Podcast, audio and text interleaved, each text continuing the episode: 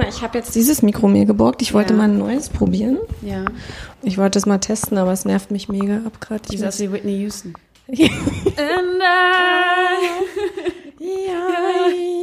I always love, love you.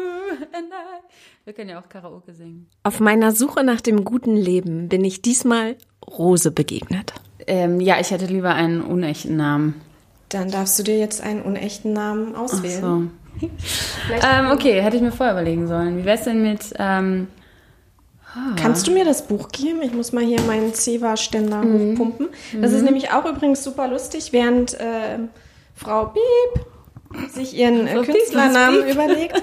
Äh, das werde ich, glaube ich, auch bei Instagram posten. Ihr müsst euch unbedingt meinen geilen Mikroständer, meinen improvisierten angucken mit dieser super Zewa-Rolle. gute Idee. Frau Piep ist ein guter Künstlername eingefallen. Wie wär's mit Rosa? Nach dem Rosé, den ich gerade trinke. Ja, Rosa. Willst du das wirklich rosa? Kann ich dich Rose nennen dann? Rose, Rose. Fühlst du dich damit ähm, Ja, ich fühle mich du hinreichend ver abgedeckt. verstanden? Okay. Ja, oder Kaktus. Aber heute bin ich rasiert. Deswegen Rose. Rose hat eine, wie ich finde, ziemlich krasse Geschichte. Mit Mitte 24 lief sie zwei Jahre lang undiagnostiziert beziehungsweise komplett fehldiagnostiziert mit einer, wie ich dachte, heute eigentlich gut behandelbaren, gut erforschten, allseits gut bekannten Krankheit durch die Gegend. Ich hatte ein Vierteljahrhundert lang ein gutes Leben ohne große Todesfälle oder Krankheiten oder dramatische Ereignisse und irgendwas kommt halt und fetzt dir die Beine weg. Und ihr habt es im Einspieler schon gemerkt, sie hat eine unfassbare Energie. Ja, also so ein richtiges kleines Energiebündel Kraftpaket, also energetisches Kraftpaket. Und vor allen Dingen hat sie einen Humor, der ansteckend ist. Mm, Dann hat der Arzt auch gleich äh, sich versichert, dass ich nicht äh, suizidgefährdet bin und hat mich ganz äh, subtil gefragt, ähm, wollen Sie sich jetzt wollen Sie sich jetzt umbringen? Und ihr Humor ist einfach total ansteckend. Jetzt könnte ich hier die Überleitung machen und um Ansteckung soll es auch im folgenden Interview gehen. Aber das wäre irgendwie geschmacklos. Was mich aber zu dem Punkt oder zu dem Gedanken bringt, über was darf Mensch Witze machen und wer darf Witze darüber machen? Also zum Beispiel, darf eine betroffene Person Witze über ihre Krankheit machen? Was ähm, ist dieses Pietätlose? Wo ist da die Grenze? Und ich frage mich das deshalb, weil Rose genau das macht. Sie spricht über ihre Geschichte auf den Bühnen Berlins und macht Stand-up-Comedy. Die nächsten zwei Podcast-Episoden sind aus dem Jahr 2019. Die waren längere Zeit aus diversen Gründen unter Verschluss. Aber heute, jetzt, 2023, habe ich sie für dich fertig editiert und geschnitten. Und ich sage das nur deshalb, weil besonders im Hinblick auf bestimmte Medikamente, Studien oder eben auch die PrEP, die es jetzt gibt, schon wieder einiges getan hat. Das ist aber nicht weiter dramatisch, weil erstens werde ich ein paar Links dazu in die Shownotes packen und zweitens geht es in dem Gespräch mit Rose weniger um diesen medizinischen Aspekt. Also es wird auch angerissen, es wird auch Thema sein, aber es geht doch viel, viel mehr um ihre Geschichte, ihr Erleben und natürlich wie immer die Suche nach dem guten Leben.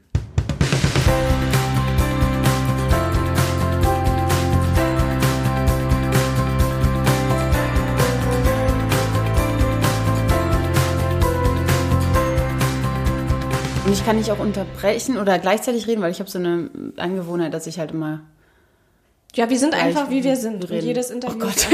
Und jeder Interviewpartner ist anders. Genau. Ähm, ganz kurz mal, du hast mir Ja. gerade einen Kaffee zubereitet, einen Ja. schwarzen, und wir hatten hier einen roten Becher mit irgendwelchen Märchenfiguren Ja. und einen kleinen Engel drauf. Weihnachtszauber. Ein, ein Weihnachtszauberbecher und eine weiße Kaffeetasse aus Porzellan. Ja. Und ich habe mir die weiße Tasse ausgesucht, weil ich sie halt schöner fand und habe sie mir genommen und habe dann aber bemerkt, dass du so ganz kurz, Ja, ich weiß. eigentlich ist es eigentlich deine Lieblingstasse. mhm, genau, ja. Was ist die Geschichte zu der weißen Tasse? Genau, die, Wei die weiße Tasse habe ich äh, gemobst, ja, oder adoptiert aus ähm, einem Krankenhaus vor, hm, ja, zwei Jahren oder so. Und da war ich ganz kurz im Krankenhaus, weil es mir übelst schlecht ging an einem Tag und ich überhaupt nicht wusste, was mit mir los war. Und dann haben sie mich eine Nacht zur Beobachtung behalten und ähm, da weiß ich noch, da habe ich Harry Potter geguckt auf seinem einem sehr schlechten Röhrenfernseher und diese Tasse benutzt und dachte, weiß ich auch, weiß ich auch nicht, warum ich die. Ich glaube, ich habe sie mitgenommen, weil ich irgendwie wütend war auf das Krankenhaus, weil die haben mich nicht so ernst genommen. Die haben so gesagt, ach ja, was wollen Sie hier denn? Sie sind ja gesund. Und dann habe ich gesagt, nee, ihr könnt nicht mal. Ich klaue euch eure Tasse. Und ich habe mal früher im Krankenhaus in der Logistik gearbeitet, deswegen weiß ich, dass die super billig sind. Die Tassen. Eig ja, genau.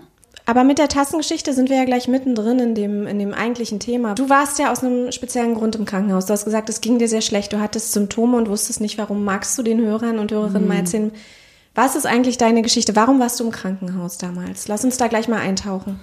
Da, da muss man sich fragen, wo man anfängt. Also warum ich im Krankenhaus ganz speziell war, weil ich massive Kopfschmerzen hatte. Also ganz nicht mal so, ich habe mal Kopfschmerzen, sondern ich hatte das Gefühl, mir schlägt jemand mit dem Vorschlaghammer den Kopf ein. Ähm, und mir war sehr schlecht und irgendwie war mein Körper so im Alarmzustand. Und da ich generell einfach, da war ich ja so Mitte 20, generell eigentlich ein super fitter, gesunder Mensch war, habe ich mich gewundert und dachte erst, es wäre Meningitis. Das hatte ich an der Uni, da wurden alle vorgewarnt, wenn man ganz krasse Kopfschmerzen hatte, kann das ein Anzeichen sein für Meningitis. Hirnhautentzündung. Genau. Mhm. Und dann, ich so, Alarm. Und dann, ich war noch nie im Krankenhaus und dachte, oh, das ist bestimmt interessant. Und ähm, genau, habe mich da untersuchen lassen und die haben da nichts gefunden. Und dann bin ich auch wieder nach Hause und bin dann wieder zurückgefahren zu, ähm, zu der Fortbildung, wo ich damals war. Und hatte dann, ich glaube, eine Woche oder zwei danach, wurde ich irgendwie immer angeschlagener und kranker und wo ich letztendlich dann mit, ja, bestimmt 39, 40 Grad Fieber in meinem Zimmer lag und nicht mehr so wirklich konnte und mich dann letztendlich meine Eltern abgeholt haben, um mich wieder nach Hause zu transportieren. Genau, und dann war ich einfach mal bestimmt vier Wochen mit Fieber im Bett und konnte nichts. Du lagst vier Wochen mit Fieber im Bett und hast gedacht, mhm. du hast eine Hirnhautentzündung? Nee, ach so, nee. Du hast gedacht, du hast eine das Grippe nicht. oder? Äh, genau, ich habe gedacht, ich, was ich dachte, was ich habe, ist ein, äh, ein pfeifersches Drüsenfieber. Das ist so ein äh, harm, ja, relativ harmloser Virus, den viele junge Leute bekommen, die, ähm, das nennt man auch die, die Studentenkrankheit oder die Kusskrankheit. Und das bekommen viele junge Leute und dann hast du ein paar Wochen Fieber, es haut dich von den Socken, aber es ist eigentlich harmlos und man, man kommt dann eigentlich wieder ganz gut. Das hatte ich in der siebten Klasse und ich hatte es definitiv nicht. Nee, warte mal, da war ich sogar, nee, das hatte ich in der Grundschule. Ja, genau, in der scheiße. sechsten, fünften oder sechsten Klasse ja. hatte ich, und das war definitiv nicht, weil ich jemanden geküsst habe. Ach so. Aha, Überträgt sich das, das durchs Küssen oder weshalb sagt man das? Ja, anscheinend schon, ja. Es ist, genau, es ist was, was irgendwie ganz 90 Prozent der Menschen haben und nicht bei allen bricht es aus in Fieber. Ähm, und das war aber so, als ich dann meine Symptome gegoogelt habe, Schwindel, ich konnte nicht gerade aus dem Flur runterlaufen, äh, ähm, Kopfschmerzen, halt, äh, ja, eigentlich so Grippe ähnlich. Habe ich das gegoogelt und dann gefunden und dachte mir, okay, das passt ja irgendwie. Und das ist dann auch, habe ich dann so mit dem Arzt besprochen, er meinte, hm, ja, man kann es halt schwer nachschauen, wirklich. Ähm, aber ja, dann wird es wohl ein pfeifisches Drüsenfieber sein. Haben dann ähm, die Doch, man kann die Drüsen abtasten bei mir. Und dann Ach so, genau. Ich hatte ganz geschwollene. Ja, ah, ja, ich ja, hatte okay. geschwollene äh, äh, Lymph, ähm, wie nennt man das? Lymphknoten. Lymphknoten ja. Und die blieben dann auch geschwollen. Und zwar ähm, zwei Jahre lang fast. Das heißt, du bist zwei Jahre ähm, in diesem Zustand rumgerannt, bis du irgendwann mm. irgendwas erkannt hast. Genau, also ich war, ähm, habe mich über dieses Fieber drüber hinweggeholt und war aber danach immer noch immunmäßig eingeschlagen und hatte immer wieder Erkältung, Entzündung, äh, Mandelentzündung, habe mir häufig muss ich Antibiotika nehmen, war immer wieder beim Arzt, war gerade umgezogen, neue Stadt, äh, neuer Job und war dann immer beim Arzt und die sagten, ach ja, das ist äh, ein Stress, junge Frau, nehmen Sie mal ein, nehmen Sie mal ein heißes Bad. Und er hatte aber immer das Gefühl, das kann irgendwie nicht sein, das, das ist irgendwas anderes, weil ich kann nicht äh, ja, ein Vierteljahrhundert äh, quietschgesund durch die Welt laufen und dann ähm, einfach immer wieder krank sein, auch keine Energie. Keine U-Bahn-Treppe kam ich hoch, ähm, ohne dass ich oben stand und mir neue Luft holen musste. Genau, und das ähm, hat sich dann ja so weit verfestigt, dass ich überlegt habe, meinen Job zu kündigen, weil ich nicht mehr mit der Belastung klarkam. Einmal und da warst ja. du, als, also mhm. als du die ersten Symptome hattest, hast mhm. du gesagt Mitte 20, 24, mhm. passt das? 24, 25, so in dem Dreh. Und dann sind wir jetzt in der Zeit bei deinem 27. Lebensjahr ungefähr. Ja, mit, ähm, mit Anfang 26 ging es mir ziemlich schlecht. Und dann ein Jahr lang und dann hatte ich so einen kurzen Moment, wo ich dachte, okay, und jeder hat gesagt, ach, das ist vom Drüsenfieber, dann ist das Immunsystem erstmal angeschlagen, das muss ich erstmal wieder einpendeln. Ich habe gesagt, ich war okay, ich haare mal aus und gucke mal. Und dann ähm, war ich wieder beim Arzt und dann habe ich irgendwie mehreren Leuten erzählt, so, hm, ja, irgendwie ist mein Immunsystem, irgendwas stimmt mit meinem Immunsystem nicht. Und äh, habe dann irgendwann nachgedacht, so, hm, was ist denn eigentlich so eine Krankheit, wo das Immunsystem nicht funktioniert?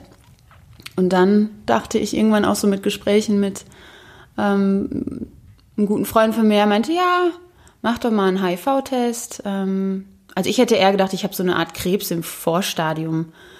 Ähm, und ich so, ja, ja, kann man mal machen, vielleicht nicht schlecht. Ähm, bin dann gleichzeitig zu so einem Immunspezialisten gegangen, habe ihm im Internet gesucht und ähm, bin ich hingegangen, habe ihm halt erzählt, ja, ich bin immer wieder krank und er so, hm, hm, ja, ja, gucken wir uns mal an, wir machen ein großes Blutbild. Und dann meinte ich, ähm, lass uns, äh, oder könnte ich einen HIV-Test machen? Und er so, wieso? Ich so, ja, weil habe ich noch nie gemacht und könnte sein, also ich habe mal ja, Partner gehabt, wo es hätte passieren können und es wäre einfach mal gut zu wissen, hatte mehrere Auslandsreisen. Und er so, ja, aber kostet 30 Euro. und, und, ich so, hm, okay, äh, kann ich äh, verkraften. Und ach so, und dann fragte er noch, ja, haben, sind Sie denn, äh, nehmen Sie Drogen oder injizieren Sie Drogen? Äh, und ich so, nein. Ähm, er so, ja, hm, ja, kann man mal machen, müssen sie halt zahlen, ne? Ich so, ja, ist okay, mache ich jetzt einfach mal. Okay, dann hat der nette Doktor den HIV-Test gemacht und ähm, großes Blutbild und dann hat er mich am Montag angerufen und hat gesagt, ja, ihr Blutbild sieht äh, in Ordnung aus, das scheint soweit alles okay. Und ich habe gedacht, das kann nicht wahr sein. Und dann habe ich gefragt, und was ist mit dem anderen Test? Und er so, ach nee, der ist noch nicht da, das ist, ähm, das ist Labor vielleicht ein bisschen langsam. Ich habe mir null Sorgen gemacht. Ist so, ja, kein Problem. Ich rufe dann einfach nochmal an. Weil für mich war das nur so eine Rückversicherung, weißt du? Ich hätte nicht gedacht, ne? Ich so, ja, ja, ich melde mich nochmal. Dann rufen sie mich am Dienstag an und sagen, Frau so und so, vielleicht möchten Sie mal morgen in die Praxis kommen. und ich, ich so, wow, ich stand so bei, ähm, bei Saturn an der Kasse und ähm, hatte so die Einsicht, dass sich gerade mein Leben sehr verändert und äh, dachte so, hm, ja, wieso muss ich äh, wieso muss ich in die Praxis kommen? Es, äh, also ja, es geht um den, um den zweiten Test, den sie gemacht haben. Ich so, okay, wenn ich in die Praxis kommen sollte, kann ich mir schon vorstellen, was damit ist. Und er so, ja, ja. Ähm, ich so, kann ich dann auch heute kommen, weil ich werde jetzt garantiert nicht äh, fröhlich zur Arbeit gehen und äh, sorglos arbeiten, während mir sowas über den Kopf hängt. Also ja, dann kommen Sie jetzt vorbei. Hingegangen, ja, ich zitiere, ich sage jetzt mal Frau Müller, ja, Frau Müller, ähm, Sie wissen, Sie haben HIV, ja? Und ich dachte so, nein. Also jetzt weiß ich's. Aber vorher nicht, sonst hätte ich den Test jetzt nicht machen lassen. Ja, und dann, äh, er sagte das so, als würde er es feststellen, also als hätte ich schon irgendwie gewusst. Ähm, ich so, nee, nee, das, das hatte ich eigentlich nicht gedacht. Ich wäre jetzt eigentlich 100 prozentig davon ausgegangen, dass er negativ ist. Dann hatte ich eine Freundin angerufen, die kam dazu und hat mich halt ein bisschen unterstützt. Die hat dann lauter geweint als ich, da musste ich sie beruhigen. Aber dann ähm, war der Arzt etwas überfordert von so viel äh, Emotion und hat sich dann zurückgezogen. Dann hat er die Krankenschwester äh, geschickt und dann kam sie rein und war so ein bisschen, ja, ist doch alles in Ordnung. Wir haben ganz viele solcher Patienten und man kann damit leben. Und ja, war so ein bisschen für mich da. Mm, dann hat der Arzt auch gleich äh, sich versichert, dass ich nicht suizidgefährdet bin und hat mich ganz äh, subtil gefragt, ähm, wollen Sie sich jetzt wollen Sie sich jetzt umbringen? Und ich so, nein. Und er so, okay, okay, gut. Und dann hat er meine Freundin so angeguckt, sie so, nein, nein, die, die tut sich nichts an. Während der ganzen Zeit äh, saßt du in dem äh, Zimmer beim Arzt, hast deine Freundin angerufen, die kam dann ah, vorbei, kam auch. Genau, nee, Entschuldigung, das war chronologisch falsch. Und zwar war es so, ich stand bei Saturn in der Kasse, hatte den Anruf, ging dann raus, habe mich an eine Wand gelehnt, weil ich nicht stehen konnte, ah. habe dann meine Freundin angerufen und okay. gesagt, du musst mal herkommen, weil ich brauche dich gerade mal. Und sie äh, arbeitet nicht weit weg von mir, hat gesagt, alles stehen und liegen gelassen, ist dann zu mir gekommen. Und wir sind dann zusammen zum Arzt gegangen. Und sie sagte noch so, warum gehst du so langsam? Ich so, ist ja so, als würdest du gar nicht hingehen wollen. Ich so, nein, ich will da auch nicht hingehen, weil ich genau weiß, was mich erwartet. Das ist ja ein Test, der ist entweder positiv oder negativ. Da gibt's ja nicht viel dazwischen. Und sie war dann ganz süß und wollte mich ein bisschen beruhigen und meinte, ja, aber das ist vielleicht was anderes und nochmal komplett was anderes. Und ich so, nee, nee, das ist, das wird schon positiv sein. Also sonst würde ich da jetzt nicht hin müssen. Genau, und dann sind wir beim Arzt angekommen und dann war das so ein etwas längerer Prozess. Also ich habe seinen Terminplan auf jeden Fall ein bisschen durcheinander gebracht. Dann sagt er, jetzt machen Sie mal was Schönes. Aber was will man als Arzt auch sagen? Ähm, jetzt machen Sie mal was Schönes. Und dann hatte ich an demselben Tag einen Friseurtermin gebucht, zufällig, um mir die Haare zu färben. Und bin dann zum Friseur, bin erstmal ins, in, äh, in, Buch, in die Buchhandlung und habe mir irgendwie für 100 Euro Bücher gekauft, wahllos.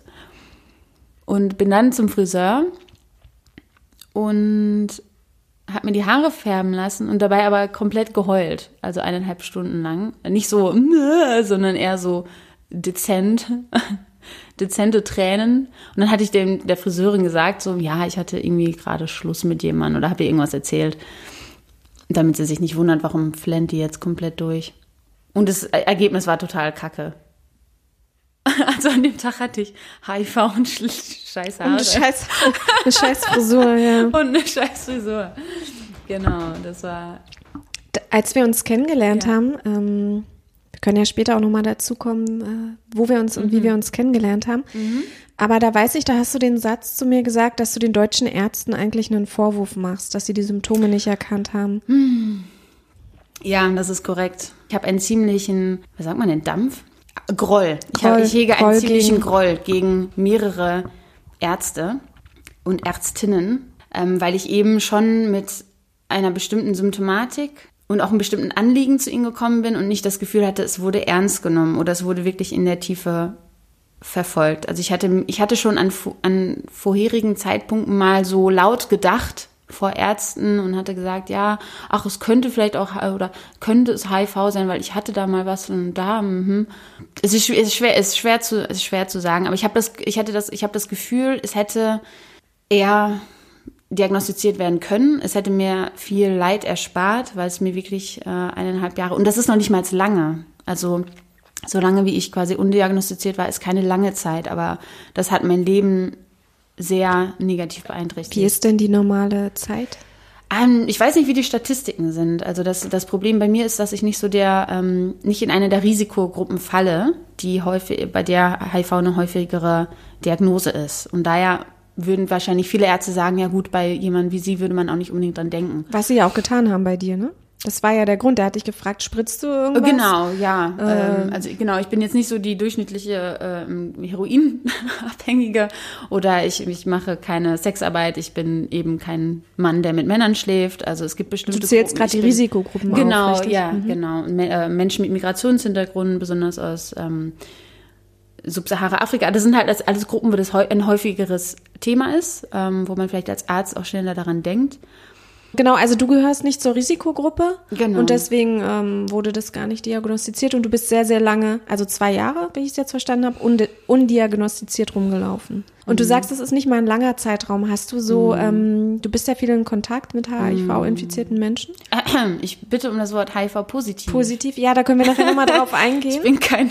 Infiziert ist ein Unterschied, keine, okay, cool. Finde find ich schon. Warte, lass es mich aufschreiben. Ja. Infiziert versus Positiv. Positiv, da reden wir gleich drüber. Ja. Lass uns eins nach dem anderen ja, machen. Ja, es ist aber gerne. super gut, dass ich diese Fehler mache. Kein Problem. Ist weil ich habe ich habe nachher auch eine Rubrik noch zu Vorurteilen. Steht hier ganz fett. Da können wir ja dann gleich Shame on Me machen. Lass uns kurz da bleiben. Also ähm, du, du hast viel Kontakt zu HIV-positiven Menschen mhm. und du sagst, die, der Großteil der Menschen ist noch viel länger undiagnostiziert als du. Ähm, das, das kann ich ähm, gerade gar nicht so genau sagen, aber ich habe von dem, was ich gehört habe oder was ich glaube, ist es schon, außer es sind Menschen, die ähm, ja eben ein Auge drauf haben. Also ich glaube, ähm, Männer, die oder schwule Männer oder Männer, die mit Männern schlafen, sind da eher für sensibilisiert, dass sie sagen, okay, Moment, das könnte HIV sein oder lassen sich halt regelmäßiger testen. Das heißt, das sind die Zeiten gar nicht so. Wenn du vielleicht alles Jahr, jedes Jahr mal einen machst, dann merkst du dann relativ schnell. Ähm, es, ich habe aber auch von Frauen gehört, eben besonders bei, bei ähm, Frauen, dass es eben jahrelang, also eine, die war, die hatten sie schon ins Krankenhaus eingewiesen und so als medizinisches Wunder betrachtet, weil sie so seltsame Symptome hatte und sie kippte dann in der Vorlesung um und konnte auch nicht mehr richtig gucken. Und dann ähm, genau, hatten sie eine ganze Liste. Also sie hatte mit ihrer Familie eine ganze Liste an potenziellen Krankheiten und hatte alles durchgestrichen und durchgestrichen und irgendwann stand anscheinend nur noch HIV auf der Liste, was es sein kann und hatte dann irgendwie, glaube ich, den Test veranlasst. Also sie war schon wirklich sehr, sehr eingeschränkt dann.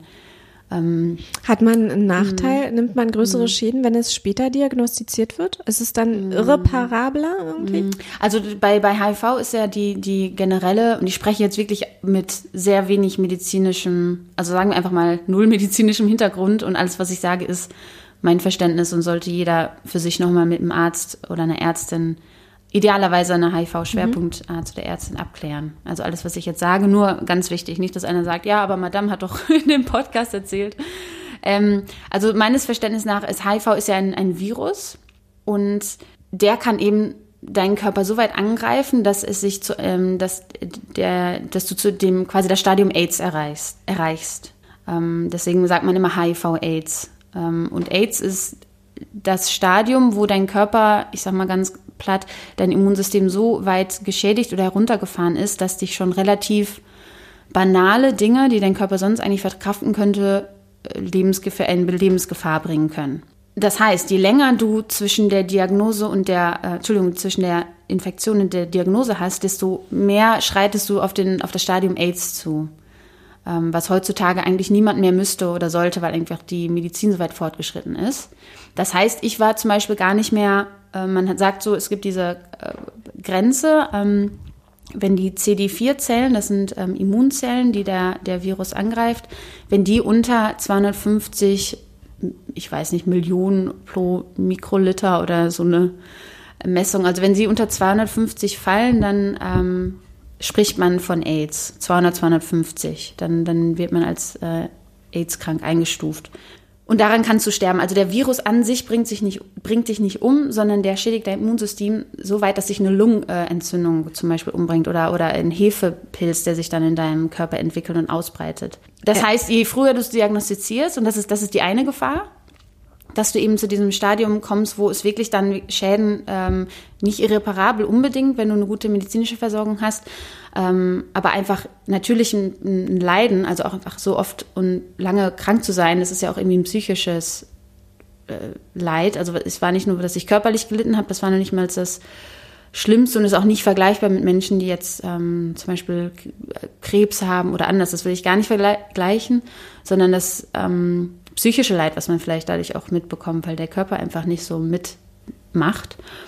Ähm, und das Zweite ist, solange du undiagnostiziert bist, kannst du eben auch andere anstecken, weil dann ist der Virus sehr aktiv in deinem Körper, ist sehr, sehr ähm, stark in deinem Blut verbreitet und deine Körperflüssigkeiten sind umso ansteckender für andere. Körperflüssigkeiten, wir machen heute mal wirklich ähm, HIV für Anfänger.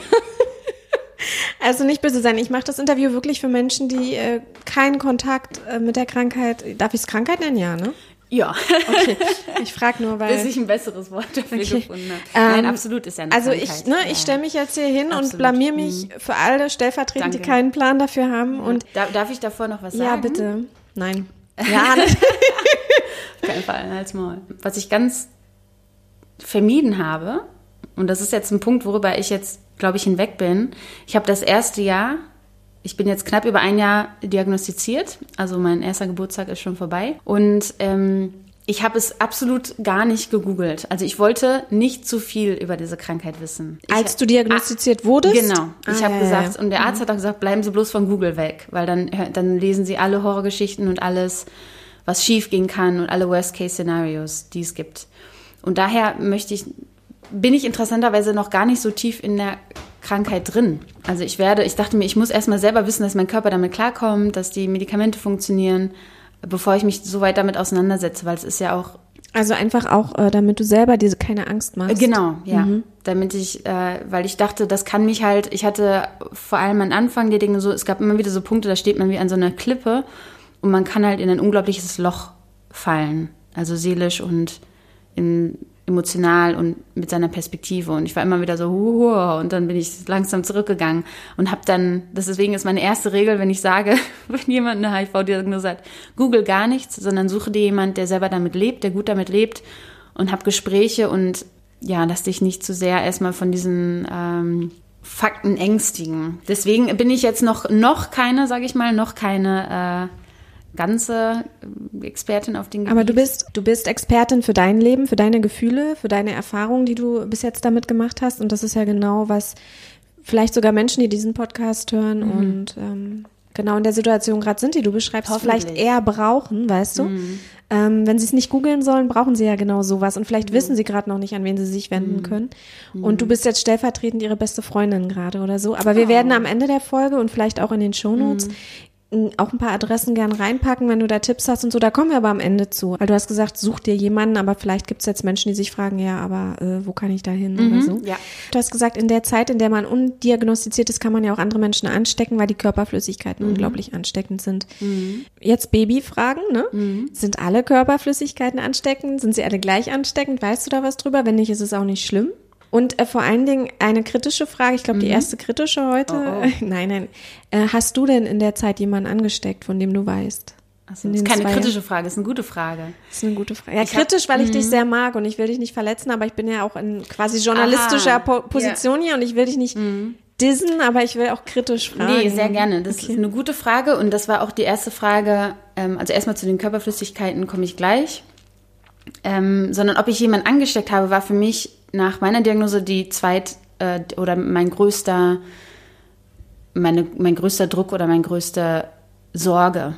Ich habe mir gedacht, was alles mal dahingestellt, aber scheiße genug, dass mir das passiert ist. Ich hoffe, ich habe es niemand anders in Anführungsstrichen angetan. Also ich könnte, ich hätte damit schwer, ähm, glaube ich, leben können oder das wäre schwierig für mich gewesen. Natürlich ist jeder in seinen Kontakten wenn wir jetzt rein von einer sexuellen Übertragung, es gibt ja verschiedene Übertragungswege. Die, der häufigste ist äh, sexueller Kontakt, aber es gibt auch ja verseuchte Bluttransfusion ähm, oder verunreinigte. Ja, es gibt so ein paar andere Varianten, aber eben ein häufiger Übertragungsweg ist eben ähm, Mutter zu Kind oder sexuell. Und es wäre für mich sehr schwer gewesen. Und jeder ist für, für sich im, im sexuellen Kontakt verantwortlich, auf sich aufzupassen, aber trotzdem hätte es mich umgehauen. Ich habe dann auch die entsprechenden Partner informiert Hast du sie angerufen? Oder? Ja, ja. Ich habe ich hab alle angerufen. Also die, Aber die hast du die, dich dann mit ihnen persönlich getroffen? Er lass mal einen Kaffee trinken? Oder sagt man sowas? sowas sagt man ja auch nicht am Telefon, oder? Doch, das ist Was? super. Ja, ja, das ist super interessant. Und zwar habe ich mir dann ähm, an dem Wochenende eine, mental eine Liste geschrieben oder gesagt, okay, wer, wer ist da? Wirklich nur mental? Nein, ich habe auf eine Rolle okay. Klopapier, aber nicht die ganze Rolle voll geschrieben, sondern. Also du hast dir eine Liste auf Klopapier geschrieben, warum genau. auch immer auf Klopapier, weiß ich. Oder Zewa. Es war auf jeden Fall ein seltsames Papierstück. Ich habe es auch noch, weil ich ähm, genau. Und dann habe ich mir gesagt, okay, Arschbacken zusammenkneifen, du informierst die jetzt. Und zwar müsste man, oder man, es gibt verschiedene Perspektiven. Manche sagen, okay, du müsstest jetzt eigentlich nur die informieren, mit denen es eventuell eben zu einer Übertragung, also ohne Kondom zum Beispiel, hätte sein können ähm, ich habe mir gedacht, ich mache einen reinen Tisch und sage einfach denen Bescheid, die es potenziell hätte betreffen können. Und habe dann, die meisten sind gar nicht äh, in Berlin, also weil ich auch noch nicht so lange in Berlin lebe. Habe dann einfach geschrieben, hey, es gibt ein wichtiges Thema. lass uns mal bitte, ruf mich mal bitte an oder lass uns mal bitte reden, wann passt es dir? Dann war bei denen natürlich Worst-Case-Szenario, dass du ich schwanger, schwanger bin. Ja. Einer, ich wünschte, ich sag, ich wünschte, ich wäre schwanger. Nein, ich wünschte nicht, dass ich schwanger wäre. Aber ähm, genau, und dann habe ich die, die äh, eben in Berlin waren und, und äh, wo es möglich war, persönlich getroffen. Das war auch, konnte man auch nicht drum herum reden. Was vielen, was eben vielen von meinen Freunden oder auch ja, Bekanntenkreis oder was auch einigen aufgefallen war, dass ich eben oft krank war. Das war halt meine Geschichte so. Und viele haben gesagt, ach, die, der geht sowieso immer öfter mal schlecht und die ist immer so wehleidig und schlecht bestellt. Ähm, das heißt, es war schon so ein Thema, dass ich halt oft krank war und dann habe ich das so ein bisschen aufgegriffen und habe gesagt, hey, du weißt ja, mir ging es in letzter Zeit oft nicht gut und ich weiß jetzt auch, warum das so ist. Ähm, ich war letztens beim Arzt, ich habe einen HIV-Test gemacht und ich bin positiv und ich würde dir empfehlen, dass du ähm, auch einen Test machst. Und ich hoffe sehr, dass es eben für dich negativ ist. Und es tut mir sehr leid, dass ich, ja, es tut mir einfach leid, dass es jetzt so eine Situation ist. Und hätte ich das gewusst, hätte ich, äh, ja, hätte ich das niemals wissentlich gemacht oder ich hätte niemals, ähm, ja, wissentlich und unbehandelt da mit jemandem geschlafen. Hast du denn jemanden angesteckt eigentlich? Nein. Niemanden. Uh. Und ähm, jetzt wieder. So dazu, dazu muss gesagt werden, ist es schwerer, für eine Frau einen Mann anzustecken. Und zwar, weil, weil HIV wird ja eben zum Beispiel übertragen von Körperflüssigkeiten wie zum, Sper wie zum Beispiel Sperma, die dann in äh, den Körper eindringen oder auch in kleine Mikrorisse zum Beispiel. Das heißt, wenn du mit jemandem schläfst, hast du als Frau dann in der Vagina vielleicht so kleine, klitzekleine Verletzungen und darüber kann dann der Virus in deinen Körper dringen. Das heißt, andersrum ist der Mann ja eher, der Penis eher ein geschlossenes System. Ähm, das heißt, es ist schwieriger, sollte die Frau infiziert sein, den Mann anzustecken. Jetzt ganz stumpf gesagt. Und genau über diesen Mechanismus ähm, ist auch die Übertragung zwischen Männern, die mit Männern schlafen, äh, häufiger, weil du eben beim Analverkehr, dass es da häufiger zu diesen Rissen kommt, also kleine Mikrorisse zum Beispiel oder größere, wo eben äh, im, im, in der Haut oder in der ähm, Schleimhaut, wo dann dieser Virus eintreten kann. Also es ist, es wäre schon schwieriger gewesen, dass ich jemand äh, hätte anstecken können, so von der. Aber es gab in den undiagnostizierten, mhm. in diesen undiagnostizierten Jahren, in diesen anderthalb Jahren schon Sexualpartner, wo du nicht verhütet hast mit Kondom zum Beispiel, also wo ein potenzielles Risiko bestanden hätte? Mm, eigentlich nicht. Also eigentlich waren alle sehr vorsichtig. Es gab, äh, deswegen habe ich, ich habe es ja trotzdem gesagt, weil ich dachte, mein Gott, wer weiß, wenn da irgendwo irgendwas hingetropft oder hingegangen oder wie auch immer. Es war für mich eine Absicherung. Ich hatte ähm, zu der Zeit eine Spirale, also ich war schwangermäßig safe und ähm, es gab einen, den, das war eine etwas längere Geschichte, der wollte dann irgendwann nicht oder hatten wir dann einfach mal kein Kondom benutzt. Die Situation gab es auch und der war negativ.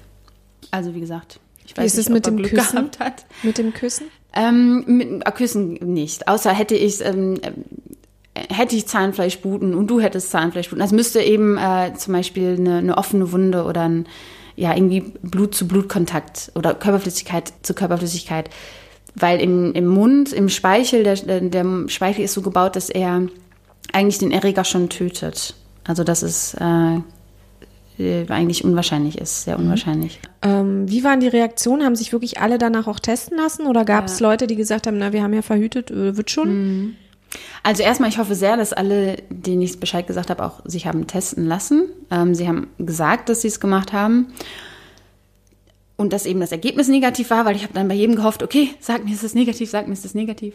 Ähm, die, das war sehr interessant. Also ja, Gott sei Dank Hass oder wirkliche Aggression oder so war jetzt nicht da. Es gab einen, der hat mir vorgeworfen, ich hätte es wissen müssen. Ähm, wo ich mir denke, mein Gott, hätte ich es gewusst, dann hätte ich mir den Scheiß nicht angetan, sondern wäre viel schneller oder viel eher zum Arzt gerannt. Also das konnte ich nicht ganz annehmen. Ähm, und genau, der hat sich testen lassen und danach gab es auch keinen Kont Kontakt mehr. Dann gab es jemanden, der war ganz. Die meisten waren eigentlich äh, die das hört sich jetzt so nach, nach vielen an. Also erst, Von 100 Männern. Erstens äh, bist du ja unter dem Pseudonym Rose hier gelistet. Ja. Das heißt, es ist ja relativ ralle. Ja. Zweitens sollten wir davon Meine ausgehen, dass wir in einer, in einer, Zeit leben, in der äh, ja. diese Vorurteile... Sagen, sagen wir mal, ich war zu der Zeit ähm, eben nicht in einer festen Beziehung und ich war in Berlin. Punkt. okay, also viele, was auch immer viele ist. Es ist absolut relativ. Die fünf, aber es Seiten, schon die fünf DIN A4 Seiten, die du dann abtelefoniert oh mein hast. Gott. Wie viel Prozent davon? Nein, aber ähm, Nein, nee, aber mich interessiert wirklich mal ja. die Band oder nicht nur die mich, Band, die Bandbreite der Emotionen. Mm, ich, ich habe mm. keine Vorstellung. Ich, ich könnte mir viel Ärger vorstellen, aber ja. erzähl, erzähl gern weiter. Nein, ich war, es war sehr viel Empathie auch. Also es war, ähm, ich war, wie gesagt, sehr in meinen eigenen Gefühlen auch gefangen, hatte dafür auch vielleicht nicht dann ganz so das Ohr wie es denen jetzt ging. Es gab zwei, einer war selber Arzt, ähm, hat dann die unglaubliche Panik geschoben und war sehr emotional. Und oh mein Gott, wenn ich das habe, dann ist mein Leben vorbei. Ich so, danke. Ähm, ich habe mir aber wirklich bei manchen auch wirklich nicht wirklich Sorgen gemacht. Und ich habe einfach gedacht, ich, ich sage es mal, damit ich, damit niemand mir nachher vorwerfen kann, hey, hättest du es mir doch gesagt.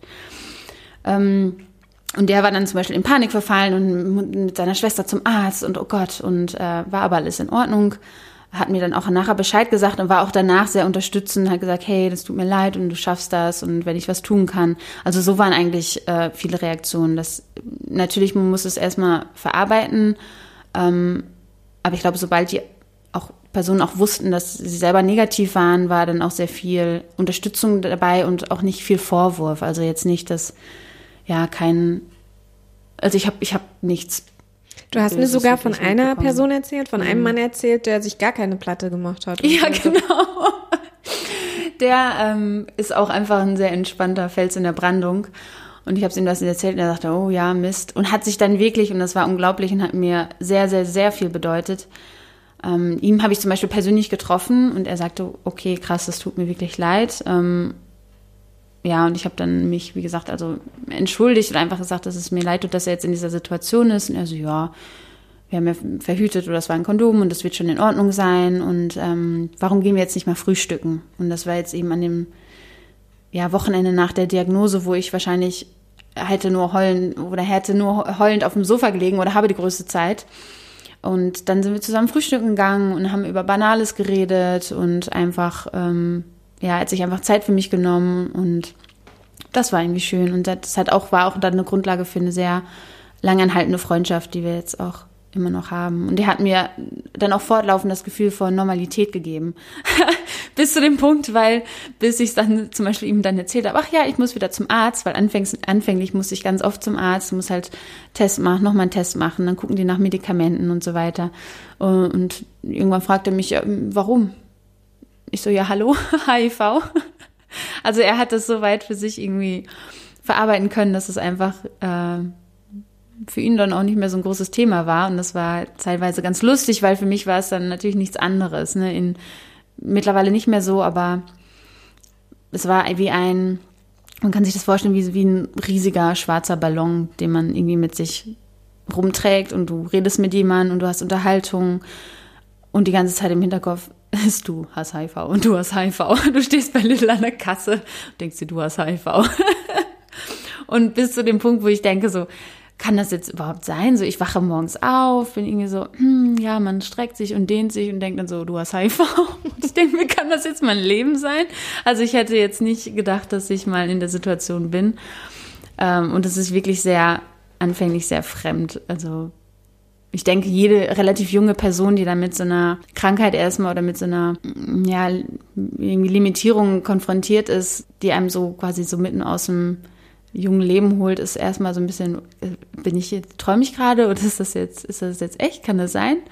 Und auch die Unterhaltung, die ich geführt habe und ich erzähle dann, ähm, war relativ schnell offen damit oder ich bin einfach ein offener Mensch und suche mir dann auch die soziale Unterstützung und habe sie auch erhalten und bin sehr, sehr dankbar dafür. Es hat einen riesen Unterschied gemacht.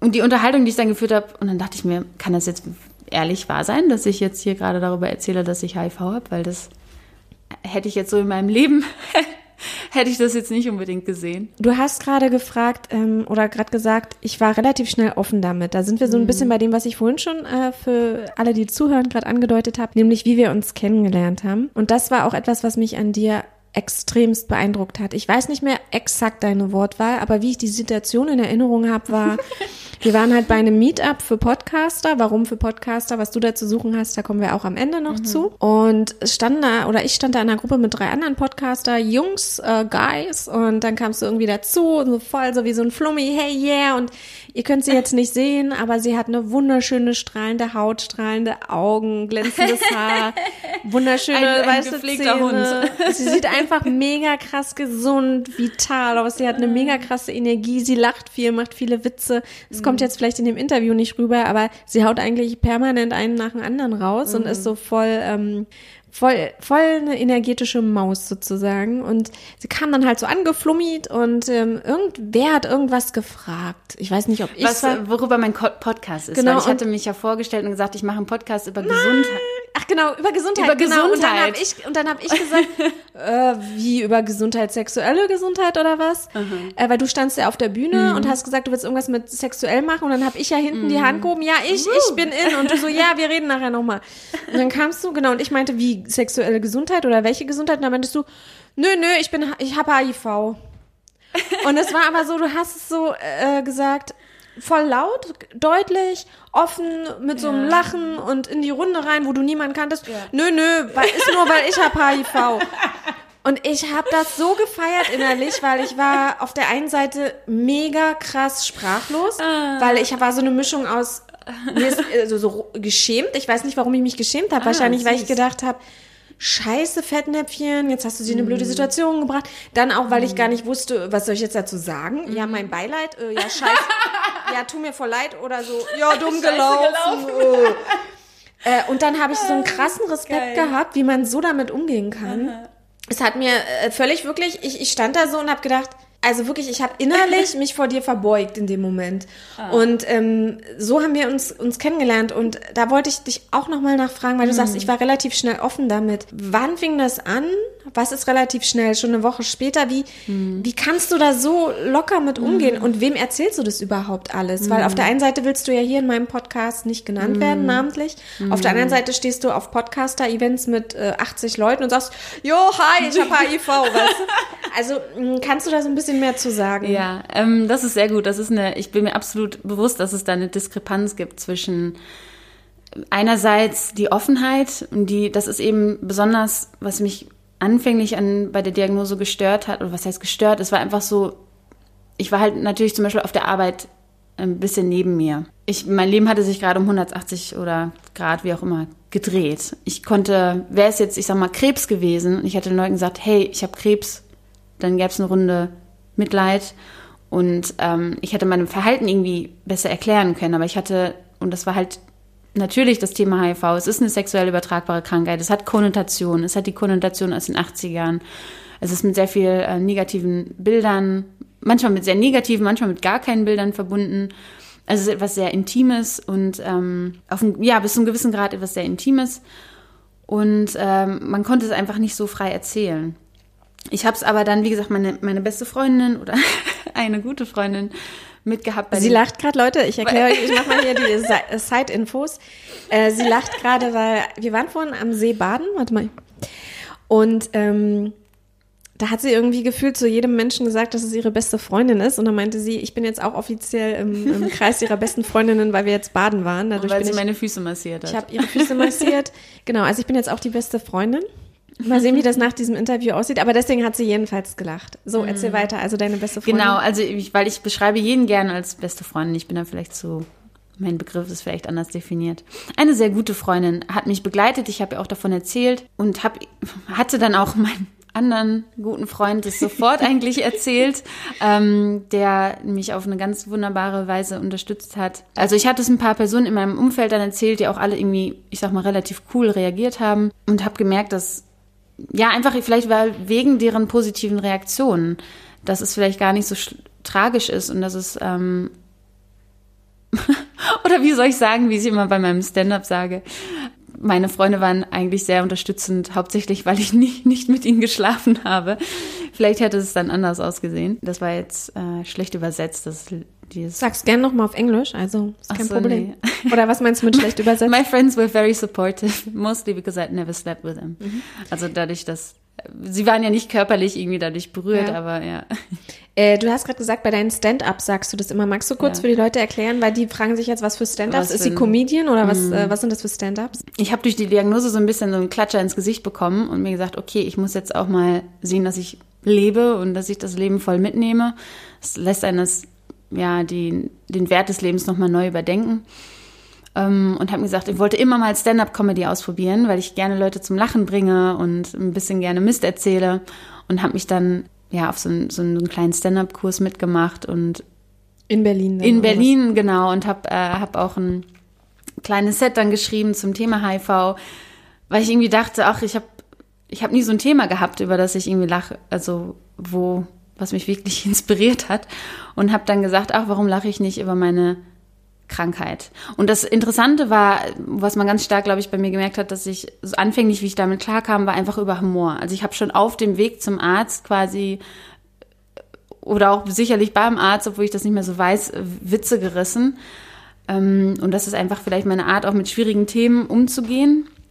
Ist für andere vielleicht ein bisschen, ja, andere würden es sicherlich anders machen oder finden es nicht so passend, weil es gibt natürlich viele Menschen, die sehr viel Leid erfahren haben durch eine HIV-Diagnose. Und ich bin in einer Generation geboren mit Medikamenten, die verfügbar sind, die einfach sehr gut wirken, wo ich darüber lachen kann, wo vor zehn Jahren vielleicht noch oder vor 20 Jahren garantiert niemand gelacht hätte. Und ich bin absolut bewusst, dass das ein Privileg ist. Also, dass ich jetzt hier in, in Berlin lebe und den Zugang habe zu Medikamenten und zu Versorgung, die mir das, die Lebensqualität ermöglicht, die ich habe, ist mir absolut bewusst. Und vor daher gehe ich, kann ich nur so damit umgehen, wie ich es jetzt aus meiner Erfahrung habe.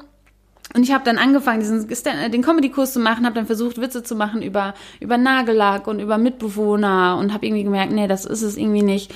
Und habe dann mir gesagt, okay, ich mache jetzt einfach Witze über HIV und habe dann äh, mein quasi mein ganzes Material, was ich bei den Arzt und bei meinen Freunden entwickelt habe, wie ich schon halt über die Krankheit gesprochen habe, habe ich dann einfach in so ein ähm, Stand-up-Set gepackt. Wo war das? In, in, wo bist du da aufgetreten? Ach so, ich war einmal, das, ähm, das war quasi die Premiere, war dann in einem Club in Neukölln äh, oder einer kleinen Bar. Ähm, das war vor relativ großem Publikum. Also was heißt groß? Wie muss ich mir Fünf, das? Vielleicht 50, 60 Leute uh. oder noch mehr. Okay. Ja. Und das Gute war, dass einige natürlich, die aus dem Kurs schon, die mich aus dem Kurs schon kannten, da wo ich in dem Kurs zum ersten Mal gesagt hatte, ich habe HIV und habe dann so meine, meine Routine oder meine Entwürfe oder meine Ideen präsentiert, war erstmal Totenstille. Und dann fragte mich der, der Leiter des Kurses, ist das jetzt dein Ernst? Und ich so, ja, ja, das ist jetzt kein Scherz, ich habe wirklich HIV. Und dann war ein betretenes Schweigen und ich verstehe vollkommen, dass, dass es Leute erstmal natürlich so an so einem sonnigen Samstagnachmittag vielleicht erstmal etwas anders erwischt.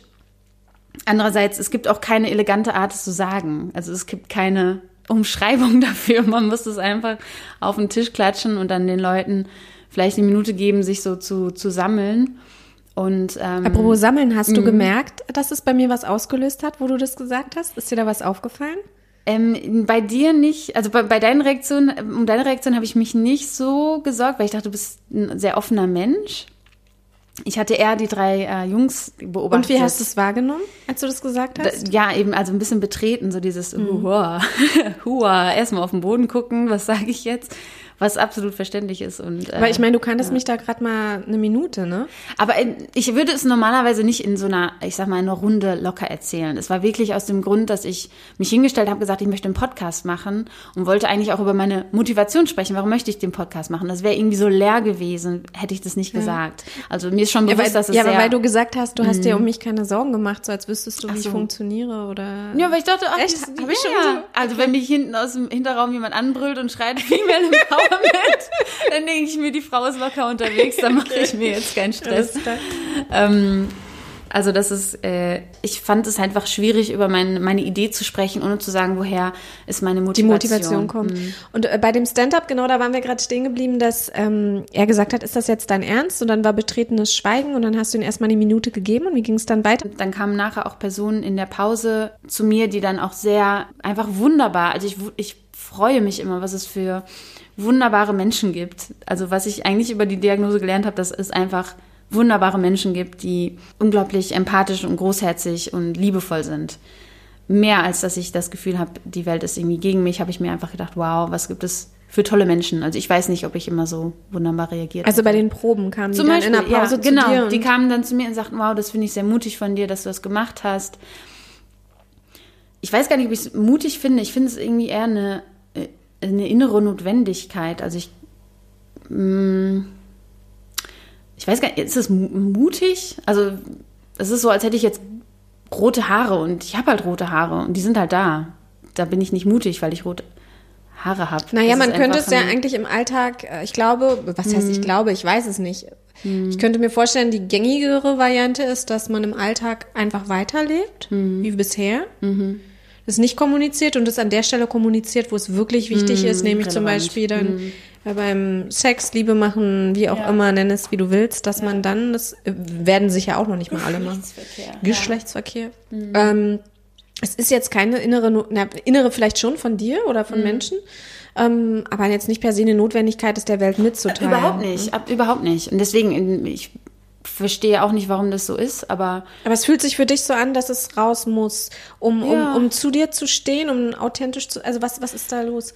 Mm, einmal, weil mich es absolut nervt, dass es was ist, was ähm, ein Teil von mir ist, was ich aus irgendeinem Grund nicht teilen kann, weil es eben eine nicht salonfähige Krankheit ist oder eine etwas verpönte.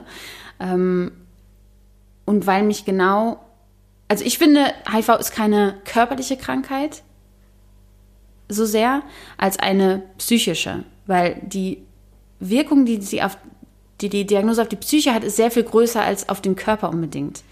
Also man fängt sich an oder ich habe dann angefangen, sich selber zu stigmatisieren, dass man sich, dass man in einer Gruppe, wie gesagt, man steht in einer Schlange an Lidl, man guckt alle Leute an und dreht sich um und denkt sich, ich bin jetzt die einzige, die einzige Person, die verseucht ist. Ähm, was ich eigentlich sagen wollte, also wie gesagt, es ist eine Krankheit der ähm, Psyche in dem Sinne, dass man sich unglaublich als und ich sage das jetzt in Retrospektive, ich sehe es nicht mehr so, aber dass man sich als verunreinigt fühlt. Du denkst, du bist dreckig. Ich kann nur das Wort verunreinigt sagen.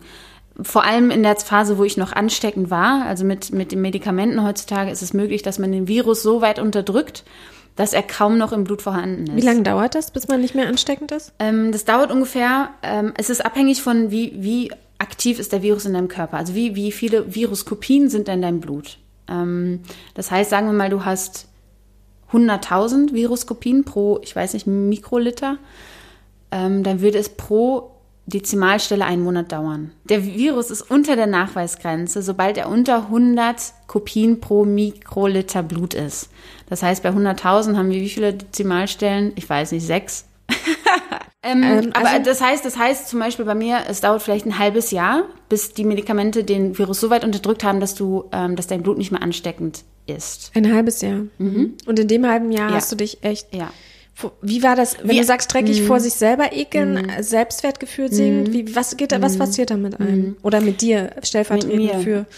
Also ich habe mich wie eine, ich habe immer gesagt, ich bin a walking biohazard. Ich bin eine laufende Biobombe. Also ich, ich könnte, ich, es war unschön. Es ist kein, es ist kein schönes Gefühl, weil ich, es gibt unterschiedliche Menschen. Ich bin eher sozial orientiert. Ich füge nicht gerne anderen Menschen Leid zu. Ich denke oft einmal an andere Menschen und ähm, der Gedanke, dass ich auf irgendeine Art und Weise jemanden ja körperlich beeinträchtigen oder schädigen könnte, war für mich ziemlich schwierig. Also hattest du dann in dem halben mm. Jahr äh, gar keinen Sex? Ähm, ich musste jetzt echt überlegen, welches Wort ich nehme. Mm. Geschlechts. hattest du in dem halben Jahr dann keinen Sex, weil du Panik hattest? Ach so, das das nicht das nicht unbedingt. Es war eher so, ich habe ich habe einfach ähm, komische Paranoia geschoben, dass ich zum Beispiel, ich habe meine, äh, meine äh, Nichte gehalten, ja, die war damals sehr klein, ein Jahr, und habe gedacht, wenn ich jetzt runterfalle, also wenn ich jetzt mit ihr hinfalle und ich tue mir weh und sie tut sich weh und mein Blut geht in ihr Blut, dann wird sie krank sein. Was natürlich ein bisschen ähm, übertrieben ist, weil die Wahrscheinlichkeit ist sehr gering. Aber ich hatte so diese, diese laufenden Gedanken einfach, was ist jetzt, ein, wenn, wenn jetzt ein Verkehrsunfall passiert und mein Blut ist überall und jemand packt es an und was passiert? Also ich, ich, ich konnte diesen Gedanken nicht. Ähm, Jemand will dir helfen und ähm, irgendwie sowas oder oder ich, ich niese. Also es war es war auch nicht rational. Es war auf keinen Fall rational. Es war einfach nur eine irgendwie so eine tiefsitzende Angst und der Tag, wo ich dann gehört habe und die Ergebnisse hatte, dass meine Viruslast eben unter der Nachweisgrenze ist, damit ähm, nicht mehr nachweisbar und auch äh, nicht ansteckend. Heutzutage sagt man untraceable means ähm, untransmissible, also nicht nachweisbar bedeutet nicht übertragbar. Und das hat man jetzt rausgefunden, oder was heißt rausgefunden ist, man hat eine riesige Langzeitstudie durchgeführt mit Paaren, wo eine Person hetero, Entschuldigung, wo eine Person seropositiv war, das heißt, die eine Person war HIV-positiv äh, und die andere negativ. Und die HIV-positive Person war dann in, in der medikamentösen Behandlung, ähm, wurde regelmäßig ärztlich kontrolliert, also die Viruslast, also die, die Anzahl der Viruskopien im Körper wurde kontrolliert, es wurde eng begleitet. Und dann hat man geschaut, okay, nach drei Jahren von ungeschützten Sex, wie viele Personen die vorher negativ waren, haben sich jetzt infiziert oder sind jetzt angesteckt von ihrem Partner. Und von, ich weiß nicht, ich glaube 1000 oder so Paaren, wir können die, wenn, wir können die Studie auch nochmal in die Shownotes packen, ähm, hatte sich dann eine Person angesteckt, äh, die vorher negativ war. Und das war durch, ähm, ich glaube, außerehelichen oder wie sagt man, außerpartnerlichen Kontakt. Also es hatte andere Gründe. Aber ähm, wer macht dann hm. freiwillig an so einer Sch also Das ist eine sehr gute Frage. Das ist eine sehr gute Frage. Ähm, und zwar, was das ich meine, meines Wissens ähm, oder Verständnisses nach war es eine Studie, die auch sehr stark auf dem afrikanischen Kontinent durchgeführt wurde. Und wie ich mein letzten Gespräch mit meinem Doktor besprochen habe, war nämlich genau die Frage, wer macht denn bitte freiwillig so eine Studie und setzt sich gegebenenfalls diesem Risiko aus? Und das ist natürlich eine Frage auch der Ethik. Ähm, ist das medizinisch vertretbar? Wie, wie riskant ist es wirklich? Und ich meine, dass dann es ist in Ländern ausgeführt wurde, die eventuell ähm, von den ethischen Standards der Forschung ich sag mal, flexibler sind oder wo es nicht so, ähm, so stark durchgesetzt wird. Ich weiß nicht, ob das sich auf diese Studie bezieht, aber es ist definitiv generell ein Trend. Also, dass, dass ähm, ich glaube, Niedriglohnländer, ähm, wo einfach ja, weniger äh, ähm, Reglementierung stattfindet, um eben die medizinische Vertretbarkeit von äh, Interventionen, dass sie quasi die Testkaninchen, sage ich mal, ganz krass sind für, für solche medizinischen Fortschritte weil es da einfach mehr Möglichkeiten gibt, Studien durchzuführen, die in Deutschland zum Beispiel gar nicht abgesegnet würden, weil man sagen würde, dem Risiko setzt sich keiner aus. Genau, und das ist diese Studie und, und seit dieser Studie oder seit den äh, in den laufenden, in den vergangenen Jahren gab es immer mehr medizinische Studien und Forschung, die sagt, ja, es ist wirklich so, dass wenn ein, wenn der Virus und wenn die Behandlung anschlägt, sie regelmäßig, die Medikamente regelmäßig genommen werden, dass es nicht übertragbar ist und das dann eben. Seit wann hat man diese mm. Erkenntnis oder die Gewissheit? Also mm, ich glaube ganz, es gibt, es ist schon ein paar Jahre her, dass man, dass es erste Ärzte gab, auch ähm, oder Verbände. Also ist noch re relativ, relativ, neu, ah, ja, ja, ja. Okay. Deswegen. Also ist es U, U equals U war zum Beispiel im letzten Jahr in Großbritannien, ist jetzt eine große Kampagne, wo man sich so sicher fühlt oder wo man so viel Beweislage hat und Evidenz haben, äh, hat, dass man sagen kann, ja, es ist wirklich so, bist du gut, bist du in guter Behandlung und nimmst deine Medikamente regelmäßig und zuverlässig, bist du nicht ansteckend. Und man traut sich jetzt oder ähm, seit einigen Jahren auf die Bühne zu treten und das wirklich den Leuten zu sagen. Und das ist es zum Beispiel das auch, was ich jetzt Sexualpartnern sage. Ich, Setzt natürlich mhm. auch ein ungeheures Vertrauen voraus, ja, dass ja. die Person ihre Tabletten nimmt. Ja. Ähm, also man nimmt äh, einmal täglich Medikamente. Das, äh, es ist unterschiedlich, je nachdem, wie was dein Stadium ist. Ähm, ich nehme einmal am Tag eine Pille. Das ist die eine ganz neue Entwicklung, quasi die der Rolls Royce der Medikamente, weil man diesen Luxus hat, dass man eben nur eine schlucken muss. Das ist so groß wie so eine Fischölkapsel. Und ähm, davor habe ich zum Beispiel drei genommen ähm, mittlerweile wurde der Wirkstoff so weit weiterentwickelt, dass man es quasi in eine Tablette quetschen kann und dann wirft man sich ähm, die einmal pro Tag. Ist es wichtig, da wie bei der mhm. Pille oder bei Verhütung auch, dass man die äh, immer zur gleichen Zeit nimmt oder ja, sowas? Ja, es gibt äh, je nach je nach Medikament gibt es einen unterschiedlichen Zeitrahmen. Manche sind sehr streng, bei denen musst du es äh, zur selben Zeit einnehmen mit einer Mahlzeit von so und so viel Kalorien. Andere sind flexibler, da bleibt der, ähm, der Wirkstoff länger in deinem Blut und du hast ein bisschen mehr Flexibilität. Das heißt, wenn du dich jetzt mhm. zum Beispiel erbrichst mal, wenn irgendwas mhm. ist? Brechen würde, wäre jetzt nicht so das Problem. Also wenn ich innerhalb von einer Stunde, nachdem ich sie genommen habe, erbreche, dann kann es sein, dass der Wirkstoff noch nicht voll in meinem Körper ange oder in meinem Blut angekommen ist über meinen Magen. Dann würde ich sie nochmal nehmen. Das mit den Medikamenten ist, ist nicht so, dass von einem auf, auf den anderen Tag sich eine Änderung ergeben würde oder ich am nächsten Tag ansteckend wäre, sondern das bedeutet, dass der Virus die Möglichkeit hat, sollte ich sie jetzt zum Beispiel mal auf Reisen sein, ich habe die Medikamente gar nicht mit und nehme sie länger nicht, dass der Virus einen, einen, eine Möglichkeit hat zu sagen, oha, jetzt ist hier mein Erzfeind, die Medikamente ist weg, jetzt kann ich mich wieder ausbreiten und multiplizieren und kann sogar mutieren, dass er gegen die Medikamente immun, Entschuldigung, resistent wird. Dass sie sagen, aha, ich weiß, wie der Gegner arbeitet, jetzt entwickle ich mich weiter und Schlimmstenfalls, wenn du wieder anfängst, die Medikamente zu nehmen, hatte der Virus genug ja, Möglichkeit, sich weiterzuentwickeln und dann können sich Resistenzen bilden. Das heißt, das Wichtigste bei den Medikamenten ist, sie regelmäßig einzunehmen und eben eng medizinisch betreut.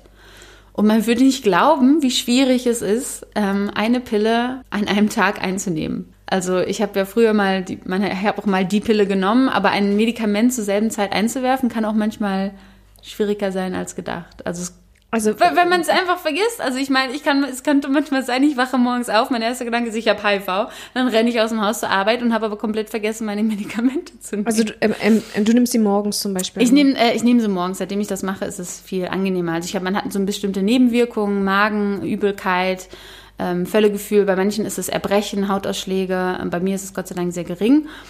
Ähm, ich finde, ich finde es einfach lustig, dass es so ein mega Thema sein kann, aber man diese kleine den kleinen Beitrag, den man eben leisten kann, dass man eben seine Medikamente gut nimmt, dass es trotzdem schwierig sein kann. Einfach im Alltag, weil man äh, Hast du die Nebenwirkungen ja. jetzt für den Rest deines Lebens oder ist es nur in der ersten Phase, wo dein Körper sich dran mhm. gewöhnt? Also es gibt, es war definitiv anfangs schwieriger. Ähm, das mit, der Übelkeit, dass ich auch manchmal im Büro dachte, oh, ich kotze jetzt mal auf den Schreibtisch. Ähm, das war, weil ich sie abends eingenommen habe. Ähm, seitdem ich sie morgens nehme, ist es ist besser für den Magen, glaube ich. Also generell sollte es so sein, dass es sich nach einer bestimmten Zeit reduziert, aber es gibt durchaus Menschen, die dann längerfristig mit solchen Nebenwirkungen leben. Ähm, was eben ähm, andere Nebenwirkungen, die sind ja vielleicht schleichend, also es ist eine Belastung für den Körper natürlich, so starke Medikamente zu nehmen für die Niere, Leber. Bei einer Medikamentengruppe, die sehr oft verwendet wird, kommt es zu einer Fettumverteilungsstörung. Das war früher sehr, sehr viel stärker. Dadurch hatte sich dann oft das Körperbild der, der Menschen mit HIV geändert, weil dann das Fett, sagen wir mal, von, zum Beispiel von den Beinen zum Bauch gewandert ist oder zum Nacken. Und man hatte ganz dünne Beine und einen ganz dicken Bauch und es war einfach nicht, ich sag mal, natürlicher Look den man dann hatte. Also es gibt so bestimmte andere Sachen und es wird auch immer noch als Nebenwirkung aufgeführt. Es gibt eben Sachen, die, die stellen sich erst Jahre später raus, wie es deinen Körper beeinträchtigt. Darüber denke ich aber nicht so viel nach. Weil, weil du hast ja bei unserem Treffen, ich glaube, eine meiner ersten Fragen, mhm. obwohl ich dich gar nicht kannte, war, oh Gott, hast du jetzt eine verkürzte Lebenserwartung? Was ist ah, da los? Ja. Und du hast gesagt, nö, du kannst genauso alt werden, wie du so hättest auch werden können. Mhm. Entschuldigung, das habe ich vergessen zu sagen. Das Erste, was man eigentlich sagen muss, wenn oder was ich eigentlich immer sage, wenn ich sage, ich habe HIV, ist keine Sorge, ich werde so lange leben wie ihr. Also ich möchte dann keine mitleidsvollen Blicke, oh Gott, die ist mit einem Bein im Grab, ähm, sondern ich habe mittlerweile haben Menschen, die ich glaube in den letzten fünf Jahren mit HIV diagnostiziert sind, dieselbe Lebenserwartung wie nicht äh, infizierte Menschen oder nicht positive Menschen. Ähm, von daher braucht man sich erstmal keine Sorgen machen, dass ich so schnell unter der Erde komme. Ja gut, aber gerade wo mhm. du die Nebenwirkungen aufgezählt mhm. hast, für die, ähm, das war nämlich auch eine Frage, mhm. die ich im Kopf hatte, für, dass es für die Leber und die Niere sehr, sehr anstrengend ist, mhm. diese Entgiftungsprozesse im mhm. Prinzip äh, permanent äh, anzusteuern. Ähm, das, das wirkt sich nicht aus. Also dein, dein Körper muss die nächsten 40, 50 Jahre entgiften, als gäbe es keinen Morgen. Und, und, das muss er sowieso, weil ich mal so viel Rot, Rotwein trinke. Nein. Das, ähm, das ist eine interessante Frage. Also ob man jetzt wirklich noch 40, 50 Jahre Medikamente nimmt, glaube ich nicht. Also in meiner Lebenszeit, inshallah, wird, wird mein HIV ähm, heilen können. Also man sagt, HIV ist nicht heilbar, es ist nur eine, es ist eine chronische Krankheit heutzutage. Das heißt, es ist eine chronische Krankheit, die, die eben andauernd behandelt und beobachtet werden muss. Aber so wie sich die Technologie oder die Medizin entwickelt, ähm, besonders auch, ich weiß nicht, ob du CRISPR kennst, das ist diese Gene Editing Technology, wo man ähm, die DNA bearbeiten kann. Also HIV ist ein Virus, der ist ganz, ganz clever und der fügt sich in, dein, in die DNA deines Körpers ein.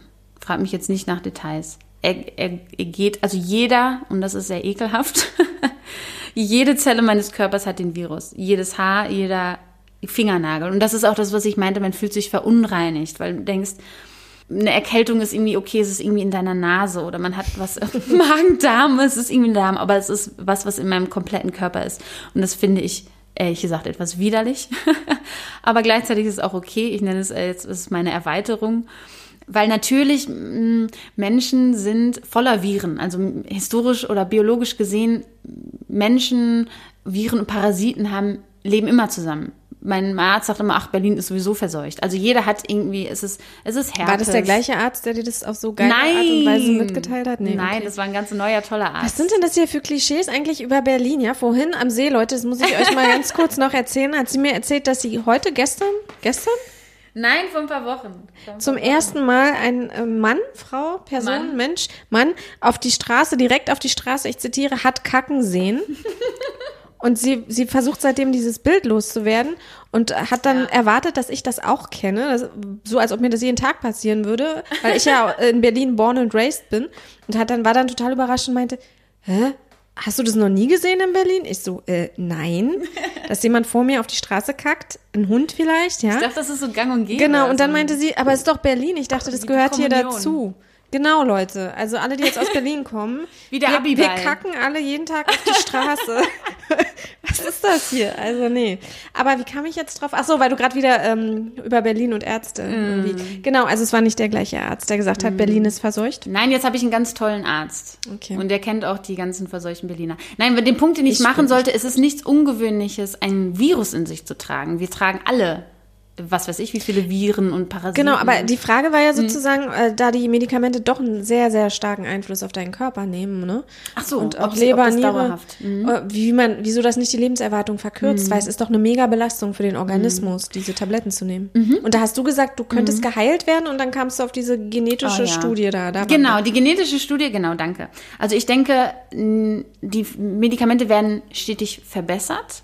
Nicht nur, weil man unglaublich gut Geld damit machen kann, weil es haben Millionen von Menschen auf diesem Planeten leben mit HIV.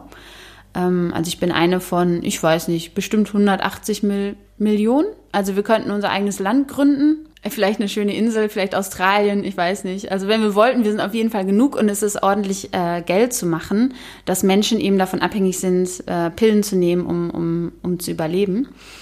Und ähm, die Medikamente entwickeln sich aber ständig weiter. Zum Beispiel die Pille, die ich jetzt nehme, ist wiederum etwas weniger belastend für die Knochen, etwas weniger belastend für die Leber. Und ich denke, es wird sich hoffentlich so weiterentwickeln, dass die finanziellen, der finanzielle Vorteil der Weiterentwicklung für die Pharmaindustrie weiterhin besteht. Nimmst du die, aber ist der Plan, dass du die für den Rest deines Lebens einnehmen musst? aktuell ja. Nach dem Stand der, der Wissenschaft und der Forschung muss ich jetzt diese Tabletten den Rest meines Lebens nehmen, bis wir oder bis wir eventuell zu dem Punkt kommen, wo wir es eben aus der DNA quasi rausschneiden Das war diese können. Studie, die du Genau. meintest. Äh, Was hat's damit auf sich? Wie hieß die nochmal? Ähm, das heißt, das ist ein neues, eine neue Art der Technologie, ähm, die DNA zu verändern. Das nennt sich CRISPR, C-R-I-S-P-R. Und ich weiß noch, ich habe damals von dieser ähm, Technologie in einem Podcast äh, lustigerweise gehört, als ich sehr krank war oder gerade ja erkrankt und ähm, nicht viel machen konnte, meine Augen nicht aufhalten konnte. Und dann hatte mir mein, ähm, mein guter Freund diesen Podcast geschickt mit dieser Technologie. Und ich dachte, oh, ist ja wunderbar, da kann man bestimmt mit viel heilen. Und jetzt ist es hoffentlich, man hat es jetzt an Mäusen probiert, HIV aus Mäusen-DNA rauszuschneiden. Und es hat funktioniert. Und das, ähm, ist jetzt deine große Hoffnung. Oh, und, mm, nein. Weil ich denke, bis, mm, bis das soweit ist, dass sich das ein Normal, Otto-Normalverbraucher leisten kann. Ach so, das wird keine Kassenleistung, das kriegen dann nur die Reichen in.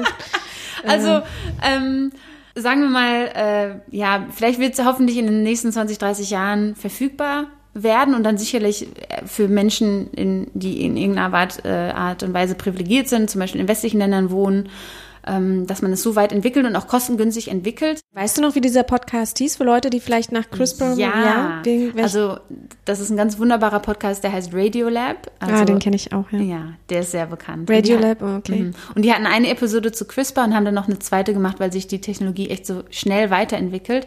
Es gibt auch eine Firma in den USA, die hat sich schon das Patent genommen, ähm, HIV eben wirklich dann tatsächlich zu heilen, wenn sie es aus dem Körper entfernen. Aber weißt du was? Da, also Mhm. da kriege ich schon wieder äh, Plack gerade, weil ich vermute, das, das schreit doch schon wieder nach Zweiklassengesellschaft. Mhm. Oh ja, So, absolut, ja, ja. Ähm, Ich meine, aktuell ist es ja sogar so, das ist, glaube ich, ein bisschen die Sorge, wenn jetzt jemand wie ich da hingeht und sagt, ach, HIV ist ja gar nicht so schlimm und man kann damit leben und man, ähm, es ist alles, ja, soweit in Ordnung.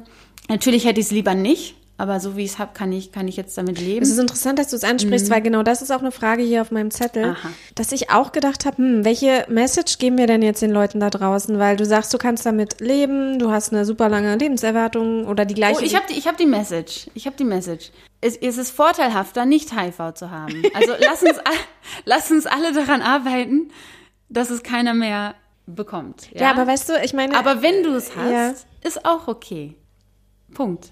Ja, natürlich ist es eine Zeit lang scheiße. Aber was, was willst du machen? Das Leben schmeißt dir halt irgendwas. Ich hatte ein Vierteljahrhundert lang ein gutes Leben ohne große Todesfälle oder Krankheiten oder dramatische Ereignisse und irgendwas kommt halt und fetzt dir die Beine weg.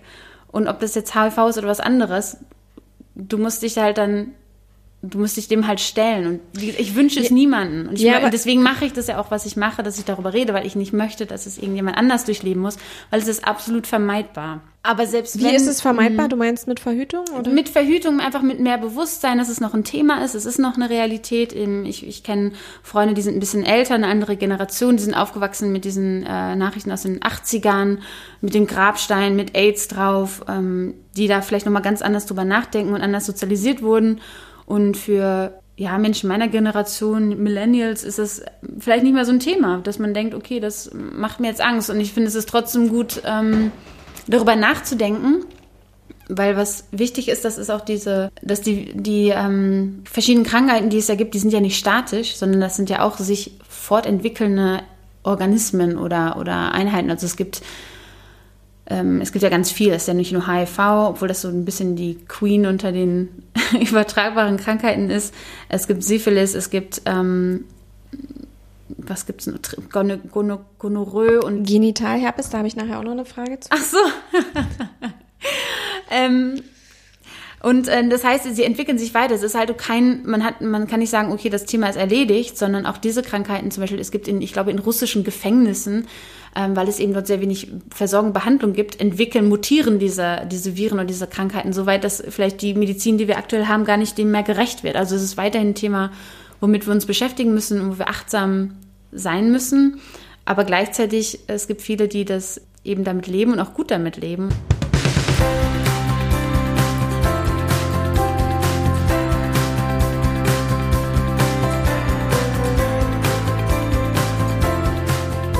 Und wenn du wissen möchtest, wie es weitergeht, unterstütze diesen Podcast mit deinem Beitrag unter www.dasguteleben-podcast.de Schrägstrich PayPal.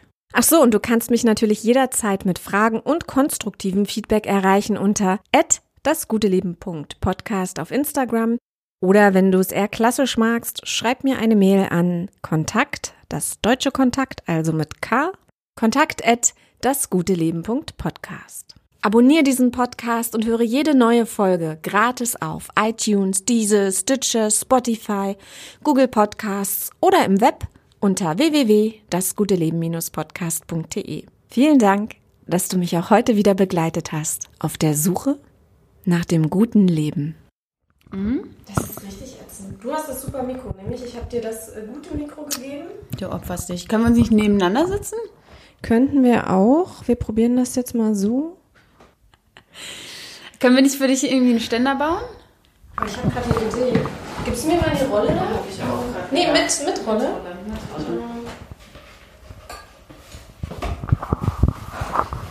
Ach, ich freue mich.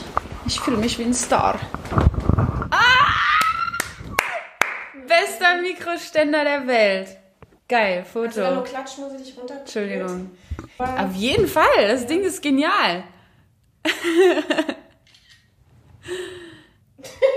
das ist geil. Wir sitzen hier mit so einem Haufen Bücher und so einer Küchenrolle. Okay, wir, wir starten hier gleich, ähm, wir starten einfach gleich mal, ich piegel, ich sehe halt Es ist einfach Ich gut. sehe halt meinen Piegel halt null.